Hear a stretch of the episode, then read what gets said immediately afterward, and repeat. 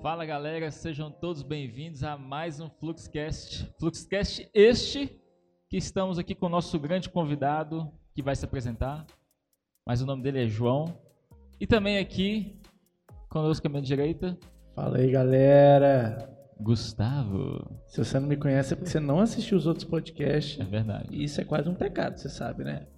Então, volta lá também e assiste. E também a Carol, um pouco apreensiva aqui. Estamos ao vivo hoje, gente. Então, boa noite pra você. sensacional. Ela tá com medo de eu falar bobeira. Coragem, coragem, boa sorte a todos. né? Se vocês quiserem ir mandando superchats, não tem problema, tá? A gente administra aqui Inclusive, Um estamos precisando aí, né? Fiquem à vontade. À vontade. Boletos não param. Mas galera, olha, hoje a gente está muito feliz aqui de estar recebendo o João. E nós vamos bater um papo aqui muito tranquilo, né? Acho que não tem mistério, a gente está há tanto tempo aqui, né, João? Tipo, vivendo como igreja aqui na esplanada e também fora daqui, na amizade. E chegaram aqui Gustavo, Carol, não te conhece ainda, né? Isso é verdade. E também todo mundo que está assistindo provavelmente não te conhece, né? Então, a gente Que tem isso, tá falando com um cara de- desconhecido assim na cara dele, irmão? É, ué. Você não fazer ele isso não, é. desconhecido. Ele, ele faz várias aventuras aí de, de trilha, esses negócios aí, ó. Bomba aí, ó, na internet quando ele posta foto, o negócio é diferente. isso. Bruto. Mas aí, vamos lá, começar. João, se apresenta pra gente aí. Então, não sei se vai ser tão tranquilo assim, me pegou de surpresa. Achei que o tema seria algo Vem cá gravar, vem cá. isso aí. Acabei de descobrir que o tema sou eu aqui no caso. Mas, inclusive, uma coisa até que eu falei sábado, quando a gente vai falar aqui, vai se apresentar, a gente fala o que a gente faz, né? Não o que a gente é. Então, o que eu faço é. Sou estudante de administração, atualmente sou bancário e congrego aqui na Batista Esplanada desde meus seis anos, sete anos, algo assim. E tô aí nessa vida aí, aos 20, 23, faço 24 esse ano. pô, novão, irmão. É, um cara jovem, né? Cara, um Que cara isso? jovem. 20, 23 anos, bancário. Eu queria ter 23 anos hoje. Que isso? Saudades. Aquela- eu Ô, na moral, 23 passou anos eu comia rápido. terra, brother. Mas é interessante você falar isso, cara. De não o que você é, mas o que você faz, né? Como é é? é. É, o, é o que eu faço. é- sou definido pelo que eu faço, né? No Todos dia. nós, né? Cara, mas é engraçado, porque eu nunca tinha parado pra pensar. Eu Geralmente, todo mundo que vai se apresentar não fala o que ele é, fala o que ele faz mesmo. Ô, na moral. Inclusive, eu tenho essa dificuldade quando você fala, você apresenta aí, pô, como é que eu vou me apresentar? O que, que eu vou falar? Eu acho que também depende muito do contexto que você tá. E a gente introduz isso no que a gente faz e vamos seguir. Interessante. Até porque a gente pode, sei lá, ser alguma coisa, mas que você, sei lá, foi formado em psicologia lá s- 10 anos atrás, mas não querer exercer, né? Então, Pode você tem acontecer. essa parada também, né? De, não exercer a profissão. Enfim, mas legal a parte... Você falou que faz administração, né? Faço Há administração. quantos anos, João? Porque isso é uma pergunta Cara, que tem muita gente querendo saber. Isso é um negócio que me deixa um pouquinho constrangido, né? Na verdade, eu tenho uma relação um pouquinho complicada com, com a faculdade. Faculdades, É, complicado. meu primeiro curso foi direito. Comecei a fazer direito. Aí eu tenho mais trancamentos do que períodos. Se eu não me engano, eu parei no quarto período, quarto pro quinto. Espero voltar um dia de coração. Amém. Direito É é, o que eu gosto de, o que eu gostaria de fazer, de terminar. Mas enquanto ainda não tenho direito à distância, eu acho que vai ser um pouquinho complicado eu, eu concluir. Não existe? A OAB não permite. Caraca. Cara, não permi aí é uma informação nova, eu não sabia disso não. OAB não permite. Não imaginava. Mas aí a administração tem e é isso aí. Aí fui na administração mesmo. Inclusive são os dois cursos que o pessoal faz quando tem dúvida no que fazer, né? Ah, Inclusive, a gente tem um episódio aqui já que a gente falou sobre vocação, sobre Exatamente. missão, que acho que é. Faz teologia. Sim, todo ser humano, né? Eu acho que tem algum dilema nisso. Cara, mas eu, eu tenho uma, vamos falar, né? Eu tenho uma filosofia na minha vida que assim, se a gente tivesse administração, direito e economia na educação básica, com toda certeza a gente teria uma sociedade completamente Com diferente. certeza. Só que óbvio que não, você não vai formar um economista no terceiro ano, né? Não é isso. É, Mas assim, fundamentos pelo, pelo menos a sabe? noção, né? É, cara, assim, a gente tem uma constituição extensa, leis que não acabam mais e coisas do tipo, e a gente não sabe nem o básico, cara. Verdade. A gente não sabe nem o básico. Não é por nada não, mas tem gente que sai do curso de Direito sem saber. Mas eu também concordo com essa ideia aí. Vai ser principalmente processado, hein? Cuidado. de no ensino médio, no ensino básico, teria que ter algo mais prático, né? Assim, eu não me, eu não me, nunca fui o melhor aluno também, mas eu não me lembro do que, que eu estudei no ensino médio, ensino fundamental, essas Essa coisas. parte aí também. não- Nada, nada que eu aprendi, eu acho que, que vale Proparoxítona. Hum, É. é porque, na verdade, assim, essas áreas, querendo ou não, você vai resvalar nelas em algum momento da sua vida, cara. Em algum momento você vai resvalar nessas áreas. E, assim, quando você não sabe nada, você fica refém de alguém que sabe ou de alguém que diz que sabe. E essa segunda opção talvez seja a mais perigosa, né? Verdade. Você não sabe falar se ela sabe ou não. Você vai ter que acreditar nela e vai ter que pagar para ver. Isso é verdade. Verdade. Quando você falou da questão de, de, de pelo menos ter a noção cível, né? Vamos colocar assim. Tinha, né? Há um tempo atrás na escola e tal. Ah, nem Tava sei. até para ser aprovado para voltar aí, mas acho que acho que o nosso de modo geral assim, acho que não não tá caminhando para esse sentido hoje, né? A gente espera, né? A gente espera. Pelo Não é menos do as escolas interesse, militares têm colocado mais. Não é então. do interesse deixar a população munida de informação interessante, Exatamente. importante, né? Cuidado que nós vamos ser processados de novo. Mas a, a- falando de escola, eu acho que até a gente já pode entrar numa parada aqui com relação ao João, que é o seguinte, João, você desenvolveu um projeto, há o quê? Uns Cara, faz uns 4, 5 anos. Quatro, Acredito que cinco. isso. Mas esse projeto existe ainda? Explica pra gente um pouquinho melhor do que, que se trata. Então, você fala do Rua É, mesmo, né? Hã? Qual deles? Olha, Qual- são muitos projetos, Já gente. descobrimos que, que o cara é Tem, é tem quantos projetos, João? O João é um homem dos projetos. Que gente. isso. Aqui, só um comentário antes de você falar. Eu acho isso muito legal, porque, assim, é, eu me identifico um pouco, assim, quando a gente tem algumas dúvidas sobre, sei lá, o que, que a gente vai fazer da vida, de profissão e tal. Isso não impede que a gente faça algumas outras coisas, né? Então, às vezes, a gente fica tão paralisado, assim, ah, eu preciso de uma formação, me profissionalizar. Enquanto isso, eu vou ficar aqui tipo, só estudando e tal, sendo que você pode fazer várias coisas na sua comunidade, né, e agir de alguma forma. Então, acho que Pode e, vir de encontro, né? Acho que isso vai casar com a pergunta do Estevão, com a minha, minha história, porque Uhum. eu tive a vantagem de lá em casa eu não ser cobrado de entrar numa faculdade só por entrar assim que terminasse o ensino médio. Eu vejo que isso é um privilégio, principalmente no meio que eu vivia. Eu sei, assim, no meio, no meio geral. A pessoa queria, os pais querem que o filho estude tudo que, ele não, que o pai não estudou, que a mãe não estudou. Mas aí eu, conse- é, é, eu escolhi direito. A primeira, quando eu entrei pela primeira vez no curso de direito, foi justamente por conta do trabalho que eu comecei a fazer, trabalho mesmo, profissão. É, comecei a trabalhar numa administração, numa administradora de condomínios e lá dentro eu descobri que eu poderia ter, vendo o trabalho de advogado no meio imobiliário, eu me interessei pelo assunto. Então, foi fazendo que eu descobri o que eu queria fazer, entendeu? Eu acho que Muito isso bom. é interessante mesmo. E nesse mesmo período, é, eu sempre, sempre, sempre fui muito ligado na igreja, muito participativo, muito ativo. E esse projeto, que chama Projeto Rua, chamava, né? Ele tá, tá adorm- adormecido aí Por enquanto, por por enquanto.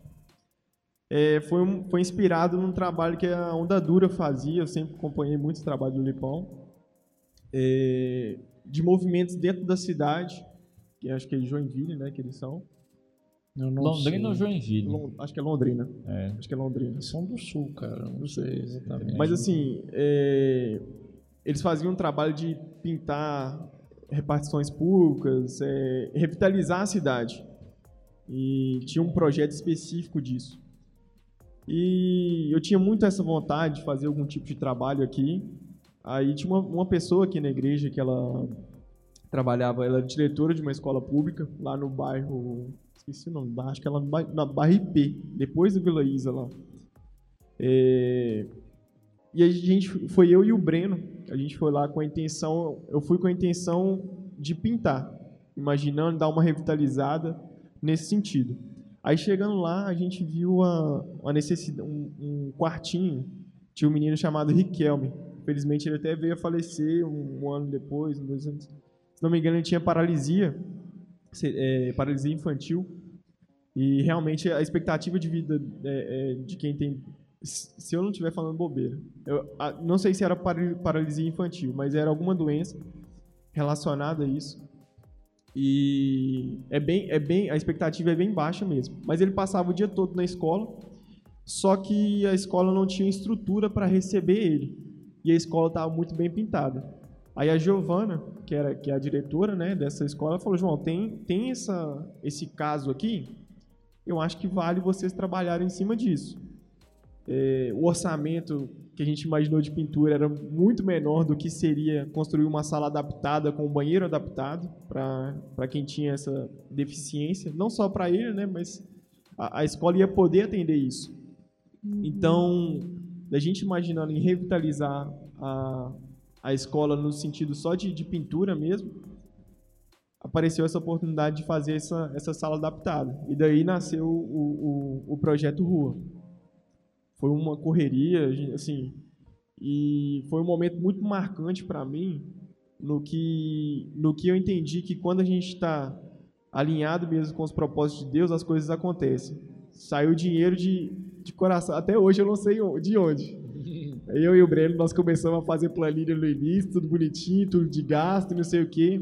Pareceu uma porrada de imprevisto, mas no final a gente conseguiu concluir esse, esse banheiro adaptado lá. E assim nasceu e assim acabou o projeto Rua. Foi só, foi só esse, esse assim. Tiveram outras coisinhas aqui e ali, mas a, a- a- o principal foi esse, esse Deixou, essa escola, da- essa sala adaptada com o banheiro adaptado. deixou o exemplo e um legado ao mesmo tempo, né? Eu acho que um exemplo a ser seguido, né? Eu acho que se a gente for parar para olhar outras escolas públicas, eu acho que a maioria tem alguma deficiência, né, de estrutura. Cara, e não, e não só escola, no, no modo geral, assim, como, como bairro, como tudo. É, lá tinha bastante essa, essa deficiência mesmo, essa necessidade. E qualquer projeto que a gente se dispor a fazer ali vai ser muito válido. E acabou que, por mais que não tenha tido validade para eles lá, para mim foi uma experiência assim que, que moldou muito o, o- a minha forma de pensar, a minha forma de agir, nesse sentido de projeto mesmo, quando alinhado com o propósito de Deus. Perfeito. E, e eu acho legal porque, assim, é, às vezes a gente pode ter uma sensação de que tem tanto problema, né? Assim, tantas limitações, dificuldades é, nas instituições, nos lugares que a gente convive, a gente se sente tão impotente, né? Às vezes você pensa assim, ah, eu não posso fazer nada mesmo, então deixa, sei lá, quem pode fazer, quem tem condição de fazer e tal. Vocês se dis- dispuseram, né, a fazer algo pequeno e, e acho que entra uma outra habilidade que é justamente a de ouvir, né, a necessidade, porque vocês foram lá com uma intenção, vocês poderiam só, tipo assim, fazer o que vocês tinham a ideia e tchau, beijo, né, próximo.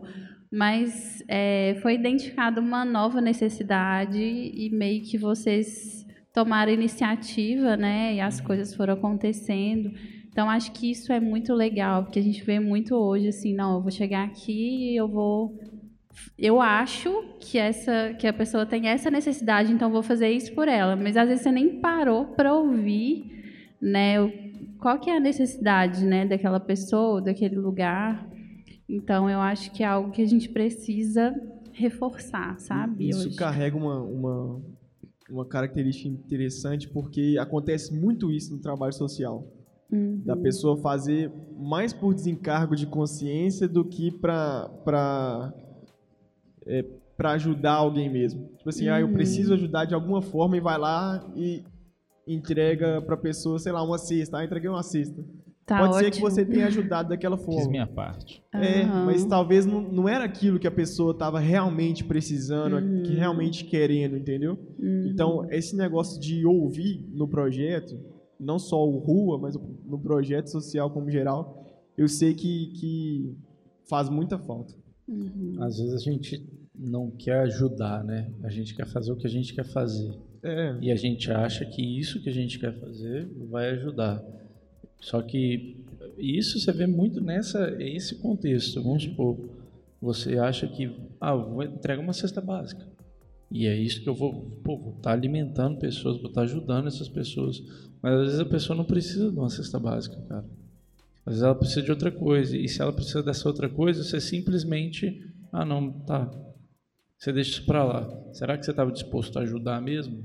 Ou você estava fazendo só por um desencargo de consciência mesmo? Estava fazendo só para poder falar assim, cumprir minha ação social e do é mês, do ano, da vida, que seja. Porque isso é muito, muito pesado, né, cara? Você ajudar pessoas é uma responsabilidade. Você traz para você uma responsabilidade. E você tem que fazer isso de coração, porque senão você, assim, por que, que você está fazendo aquilo, né? Por isso que às vezes a gente tem uma tendência a não se envolver, né? Sim. Porque você Sim. se envolve, você tem que parar para ouvir, Exige tempo. você é, você se entrega, às vezes a pessoa a necessidade dela não é só no quesito financeiro, por exemplo, às vezes é emocional. Então a pessoa quer ser ouvida, ela quer um abraço, né? E assim, nem todo mundo está disposto mesmo a, a se oferecer, se entregar dessa forma, né? A gente tem vários exemplos disso aqui, né? não só na nossa comunidade aqui, mas fora, né?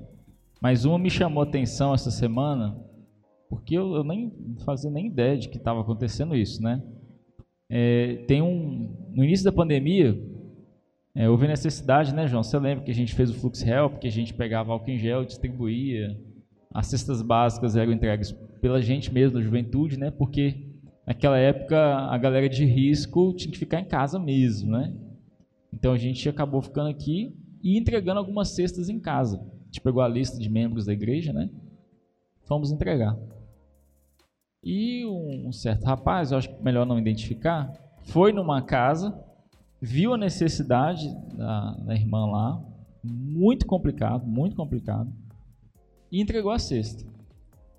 E foi passando os meses ele continuou indo lá entregar a cesta e eu não sabia.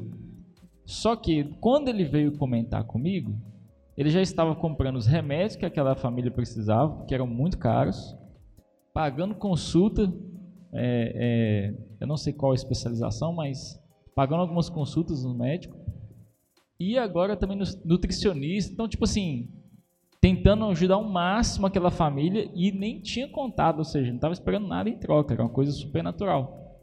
Então, às vezes, é, é essa percepção, essa conexão, né? Às vezes a gente está fazendo uma coisa, mesmo que, que para a gente não nos faça muita diferença, né? Mas aquilo começa a transformar a gente. Tipo, caraca, olha o que eu estou fazendo, mas não é eu fazendo, é o próprio Deus colocando assim, Estevão, você tem que estar naquele lugar para ouvir ou para fazer e cumprir o propósito. E a gente que sai, assim, eu, eu pelo menos tenho essa ótica de que eu saio muito abençoado quando a gente faz um uma determinada tipo, determinado tipo de ação, né? Assim como serviu para você ter um rumo na questão do curso, então, né, de tudo da vida, isso serve para a gente hoje, né, como cristão. Você, ah, sou cristão, ok, mas o que está levando você a, dia após dia a entender que o seu chamado era realmente entender o evangelho e caminhar naquela fé, né? Acho que isso é uma coisa que, que a gente vai pegando com a prática mesmo. Né?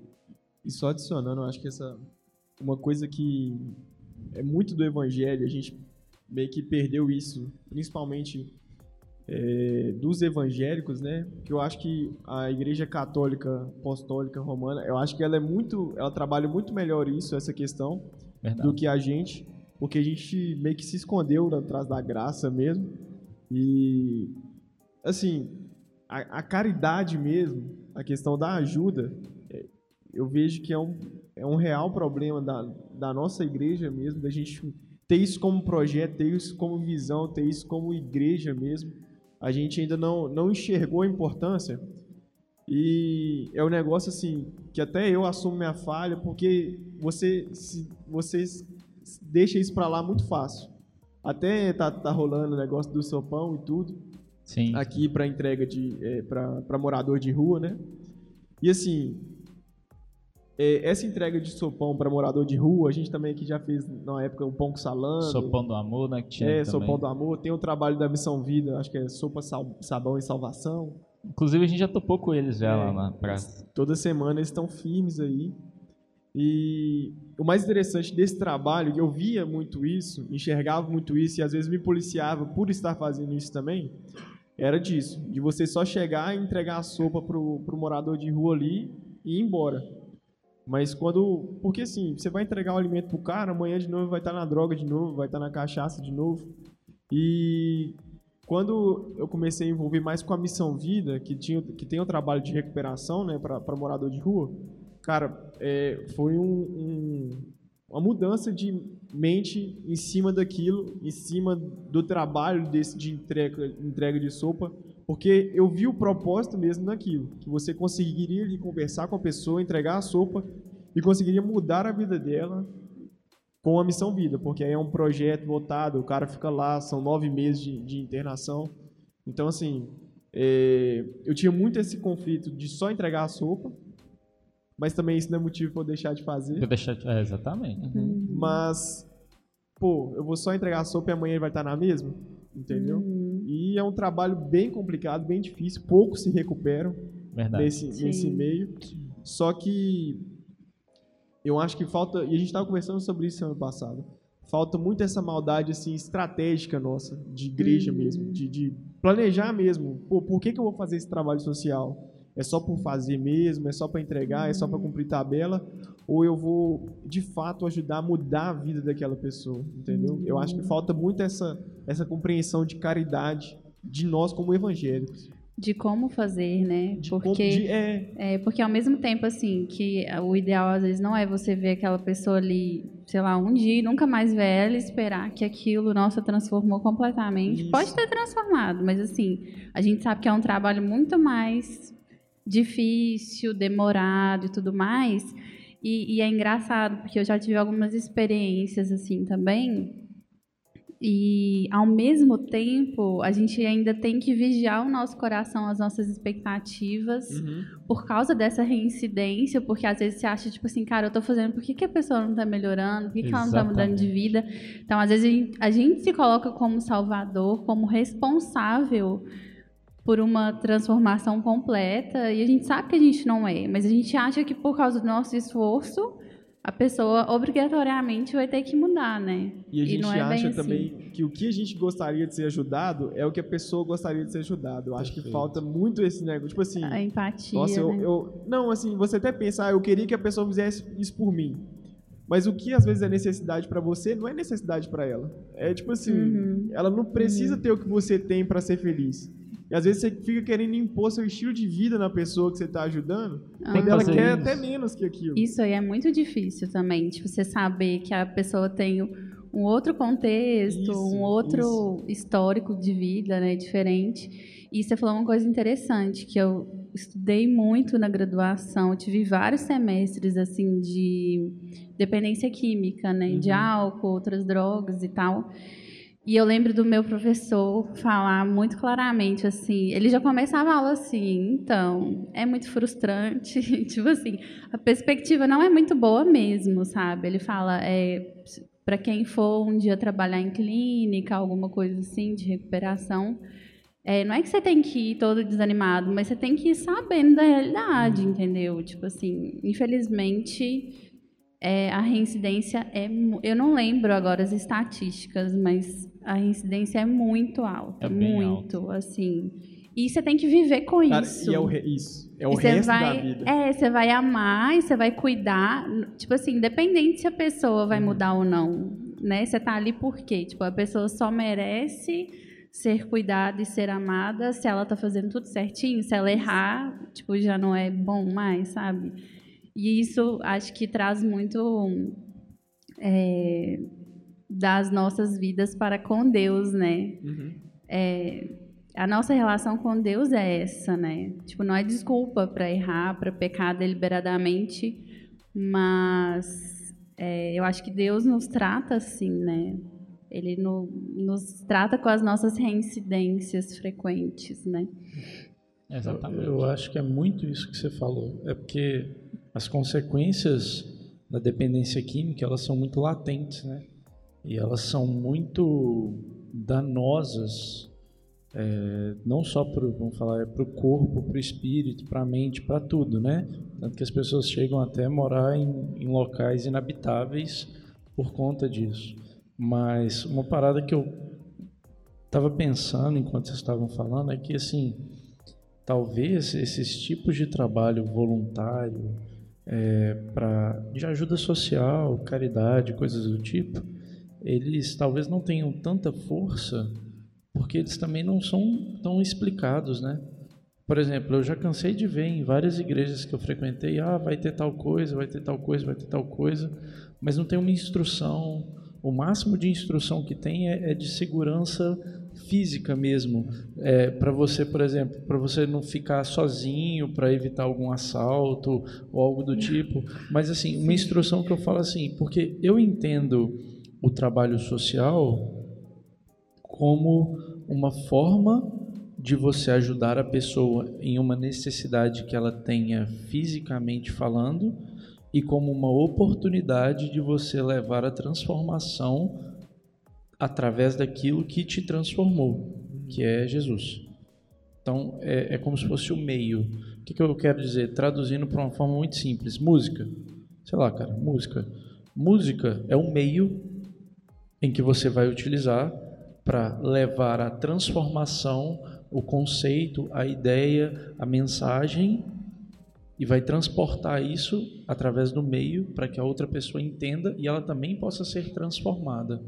Ou seja, a ação social, do meu ponto de vista, eu sei que existe um assunto muito mais profundo e que são muitas outras é, outros detalhes que precisam ser analisados e avaliados, principalmente quando diz respeito à dependência química, mas ela é o meio que você tem para se aproximar da pessoa e tentar entender como ela pode ser transformada, pregando a palavra e tudo, porque às vezes elas não vão te dar ouvido.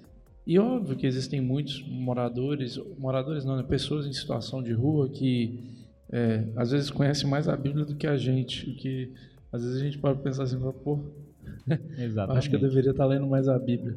Mas independente disso, é, isso é uma forma, é um meio, né? E cara, ação social, apesar de ser para todo mundo, eu acho que todo mundo deveria fazer não é para qualquer um fazer em qualquer momento. Por isso que às vezes não é tão efetivo. Que às vezes é meio empurrado a goela abaixo ou não é explicado. E vai um monte de gente despreparada e não tem o resultado que precisa ter. Inclusive, eu, eu concordo muito com a sua fala e também junto com a fala do João, que é que parece que a igreja evangélica né, se escondeu atrás da graça, né? É, essa contextualização pode ser muito por conta disso, né? Tipo assim, a gente identificou o problema de diversas pessoas que é o pecado. Uhum. Mas a gente identificou na classe A, B, C, porque o nosso discurso ganha todo mundo. Quando vai para a galera que está usuário de droga, é, enfim, com outros problemas, a gente, poxa, esse lado aqui a gente não vai, não vai tanto não vem a mim só a galera que tá mais ou menos de boa. É aquela é a desculpa do tipo assim, a gente já tem muita gente para atacar. Já tem muito problema nessas classes. Vamos deixar esses aí para depois. Não dá para Porque a gente vai chegar neles Exatamente. depois. Então assim, eu posso estar tá falando uma bobeira, tá, gente? Não, não. Vocês me corrigem se eu estiver errado. É, mas assim, eu penso muito nisso porque já me convidaram para fazer trabalho social. Só que eu sempre me policiei muito nesse ponto. Que eu falei, cara, será que eu vou agregar ou será que eu vou fazer algo, tipo assim, só por fazer? E é. algumas vezes eu fui, várias vezes eu não fui, porque eu falei, cara, eu, eu, eu, eu, tô, eu acho que eu, não, eu vou só entregar alguma coisa para alguém comer. E, e, e é talvez eu vou perder a oportunidade de fazer algo que realmente precisa ser feito. Sim. Sabe? Alimentar corpo e espírito, vamos falar assim, né? Levar, né? Então, assim, é, é essa falta de contextualização, de tipo assim desde pequeno o menino já entender que ele está aqui para servir. Aquele que está em Cristo veio para servir, não para ser servido. Sim. Nem o próprio Jesus veio para. Né? Então, assim, a gente tendo essa consciência na igreja desde pequeno, eu acredito que a igreja vai para um caminho certo. Né? E, e, sinceramente, eu acho que isso cabe. Entra muito na parte. Eu, eu acredito muito nessa falta de, de organização. de, de projeto mesmo. Tem um cara que eu acho que até já comentei com você, ele chama Edu Lira. Ele tem um projeto chamado Gerando Falcões. O propósito do cara no Brasil é colocar a favela no museu. Ele falou assim, ele quer acabar, o propósito do cara é acabar com, com, Favelização. com a pobreza. Ele falou que pobreza tem que ser coisa do passado. Aí ele usa esse favela no museu. E, cara, ele organizou a, a, a empresa Gerando Falcões como empresa mesmo. É uma empresa assim, que você for no site, você tem os dados financeiros dela. Ele tem parceria, pô, semana passada eu acho que o Bradesco doou um milhão de reais para o trabalho dele. Ele tem parceria fixa com a, a instituição Lema, que é do cara que é dono do, do Burger King e tal. Jorge Paulo negócio, Lema. Jorge Paulo Lema. Então, ele organizou o, o projeto dele como, como empresa mesmo e os funcionários são bem não são voluntários, são funcionários mesmo, são bem pagos, os professores e tudo. Ele tem os projetos dentro das favelas. Ele tem um esquema de franquia do, do, do- ele capacita quem é, quer trazer gerando falcões para a cidade. Então ele montou um projeto mesmo. E isso no projeto Rua eu percebi muito isso.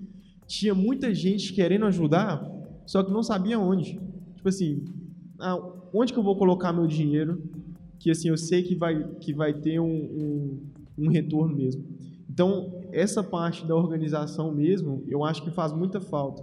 E é natural a gente pensar, sempre fala projeto social, primeiro que vai é, é- é- é dependente químico, esse negócio, o pessoal sempre fala isso. Mas assim, tem um- uma, uma, uma Capacitação de curso, por exemplo. Cara, isso é importantíssimo, porque assim, uma coisa que eu vou falar muito da Missão Vida, porque eu passei muito tempo é, participando lá.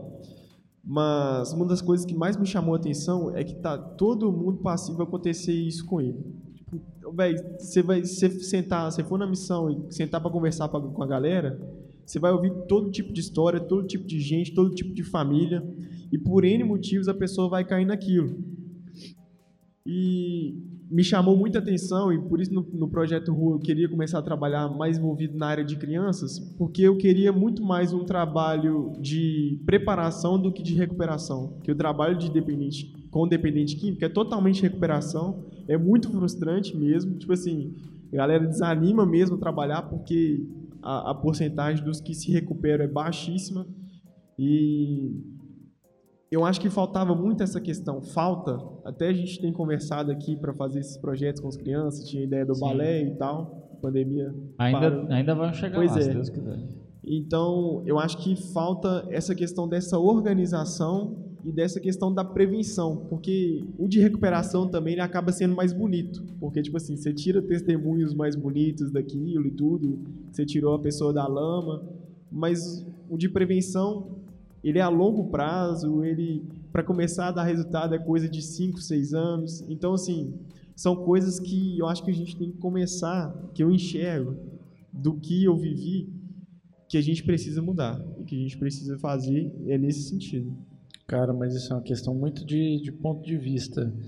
Porque você, brincando um pouco, você falou que é mais bonito de recuperação por causa dos testemunhos, Uhum. de você tirar na lama. É, a- é a primeira coisa que. né? Isso, isso aí, tipo assim, dependendo do, do jeito que você conversa, às vezes você consegue tornar o outro mais bonito. Porque o que, que é melhor? Você tirar a pessoa da lama ou você dar o poder para ela nunca chegar na lama? Pois é, mas eu acho Entendeu? que Então, eu- tipo, assim, brincadeiras à parte, né? Mas eu tô falando assim, os dois são extremamente fundamentais. É, e assim, né? Eu sou muito dessa visão, cara. Quando a pessoa começa, quando ela aprende de- desde sempre, é óbvio que não impede de, acontecer, Uhum. mas eu acredito que você consegue pelo menos cara, você minimizar. consegue livrar muita coisa. Entendeu? Pelo menos minimizar. Porque, assim, impedir, infelizmente, cara, são, é, é muito fator, sabe? Se você for contar, cada segundo pode acontecer alguma coisa. Quantos milhões de segundos já não passaram até a gente chegar aqui, entendeu? Então, assim, milhões não, né? Zilhões, sei lá. Então, assim, é, com certeza, eu penso, concordo em gênero, número, grau, todos os tipos de concordo aí, você imaginar. E, e vai assim, é, é, é bacana porque a gente nunca para para pensar essas coisas, né? A verdade é que, voltando, né? Todo esse assunto da contextualização, conversa na igreja, igual a gente falou, e ele está comentando, tipo, vamos fazer um projeto social. Aí vamos, a gente sempre mira os mendigos, coisa do tipo. Mas tem muita coisa, gente. Se a gente fizesse, por exemplo, projeto de capacitação de, de mulheres que não trabalham, para fazer alguma coisa tipo camisas, crochê, qualquer coisa. Só essa capacitação, costureira, né, pode ser também, já pode trazer uma renda para casa, entende? Então a gente às vezes preocupa muito também só com aquela. A gente vê dos extremos, né? A gente não, vem todo mundo aqui para cá na classe A, B, C, D. Aí quando olha o oposto, não, nós vamos lá embaixo então, lá onde que a pessoa já está no pó. Mas a gente não olha ainda a parte mais central, né? Tem vários e vários detalhes, né? Infelizmente, muitas administrações públicas não cumprem com aquilo que deveriam. Uhum. E aí, se a sociedade e a igreja não se movimentar, vai acontecer igual aconteceu, como se viu no projeto Rua. É, situações que já poderiam ter sido resolvidas, mas não foram. E que bom que há muitas pessoas querendo investir, muitas pessoas gostam de doar. Nós fizemos a quadra aqui, fruto de uma conversa, e a pessoa simplesmente defez a doação. Então, assim, é, tendo um projeto estruturado e as coisas acontecendo, tudo flui, né, João? E eu acredito assim, né, que a gente teve uma conversa, a gente está tendo uma conversa muito boa, viu, João? Eu, eu acho que você vai voltar mais vezes. Uhum. Assim como, assim como só introdução. Também. Só, é, só introdução hoje. Mas alguém tem mais alguma pergunta? Vocês têm mais alguma dúvida? Não, a gente falou até agora só de um projeto, né? É. não falou dos outros ainda, né? A gente ia começar o projeto campeão, né? A gente começou, ele estava citando aqui, projeto campeão aqui na igreja um projeto que envolveria o basquete, vôlei, balé, circo, mas tudo isso teve que ser encerrado justamente por conta da pandemia, né? Tipo, foi, foi muito tenso, porque a gente estava no processo e né, alavancando. Mas falando de pandemia, é, a gente passou por muitas perdas, né, João? Particularmente aqui. É, e eu queria que você comentasse, né, o que, que você, que você vê dessa trágica época, né, que nós estamos vivendo. Cara, é, a gente espera quando sempre tem alguma, alguma coisa acontece muito grande, tipo, muito forte, que atinge muito, muitas pessoas, que é, a gente tenta enxergar que vai ter alguma mudança geral. E essa pandemia, para mim, no início, quando começou, as primeiras semanas, eu imaginei que eu esperava uma mudança no geral, de, sei lá, mundial mesmo, de, de voltar a dar valor que tem valor, essas coisas mais bonitas assim. Uhum. Mas uma coisa que eu aprendi nessa pandemia é a não esperar mudanças coletivas, a não esperar que o Brasil vai melhorar, que o cara eu que tenho que melhorar, é eu que tenho que, que fazer é eu que tenho que pegar as tragédias que a gente teve, né, as perdas que a gente teve pessoalmente nessa pandemia e aprender com isso e, e viver com esse ensinamento, porque a gente perdeu, foi a Anísia. Pô, a Anísia era uma das pessoas, assim, que a gente conseguia enxergar que ela vivia aquela parada de, de cada dia como se fosse seu último dia ela se entregava nos projetos e tudo. Ela ajudou a gente assim de uma forma absurda, você sabe Verdade. disso. Questão de conselhos mesmo. E uma coisa que me marcou muito nela, para mim, foi quando eu contei uma notícia para ela e de certa forma a notícia para ela não seria tão boa para ela e para mim sim.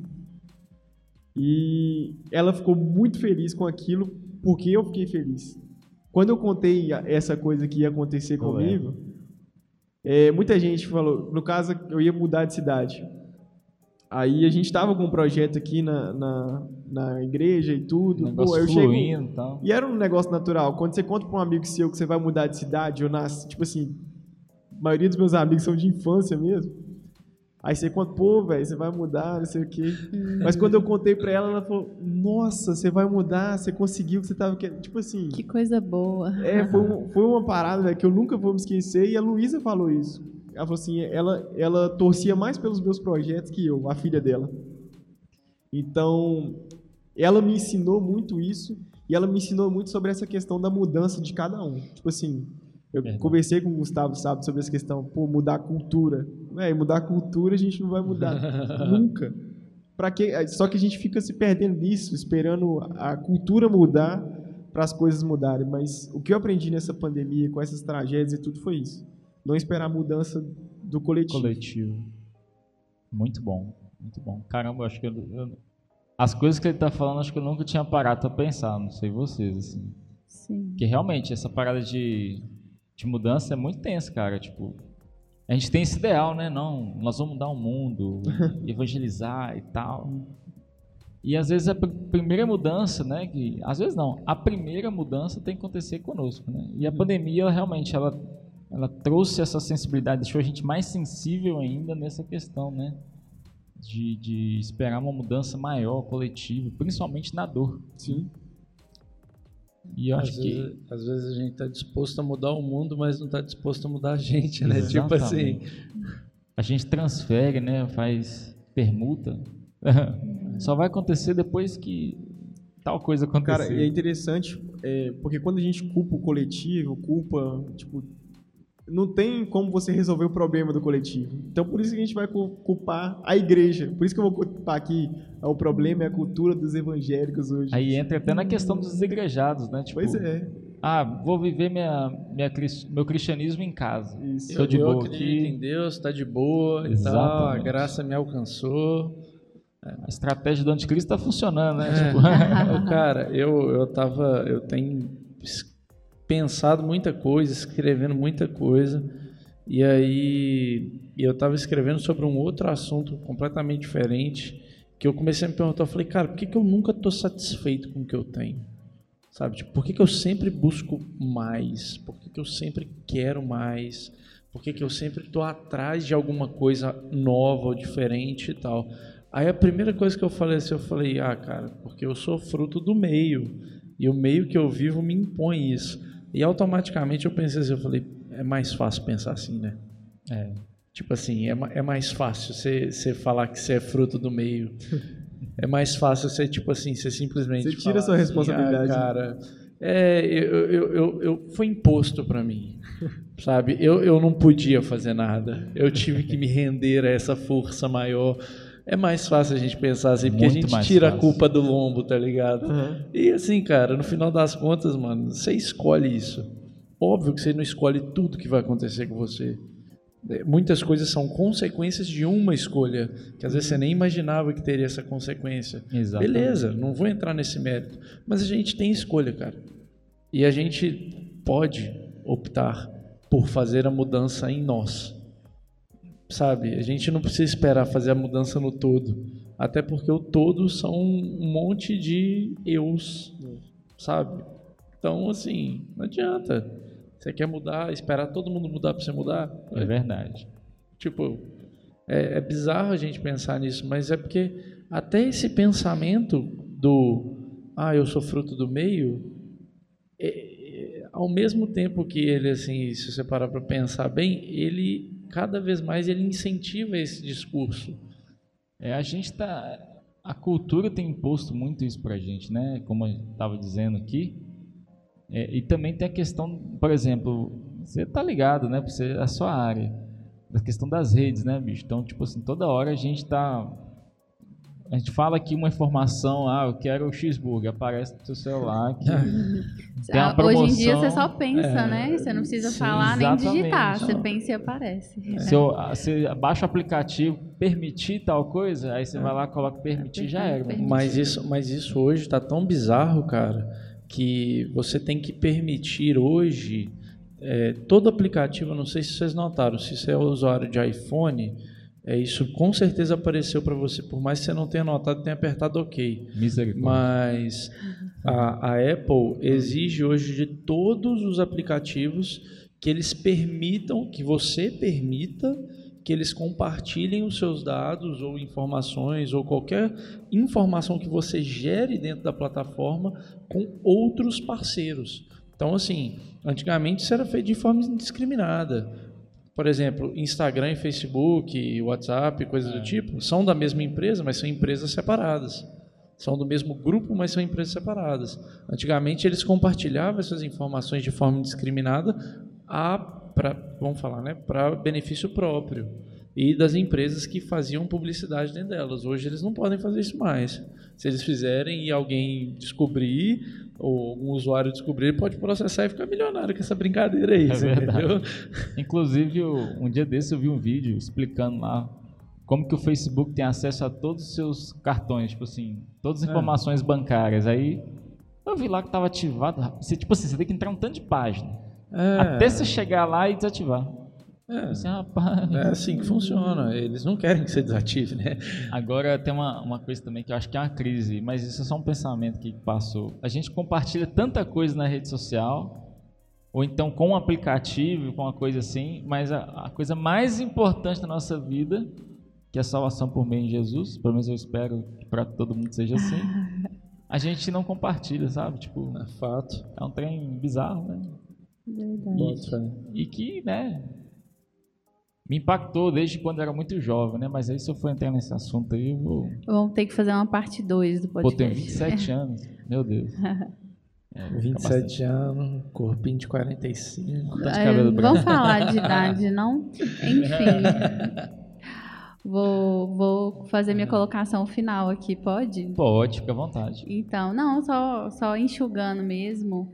Eu acho que todos esses assuntos estão muito relacionados, né? E tanto no quesito trabalho social, quanto ao que a gente está vivendo, continua vivendo de pandemia, né?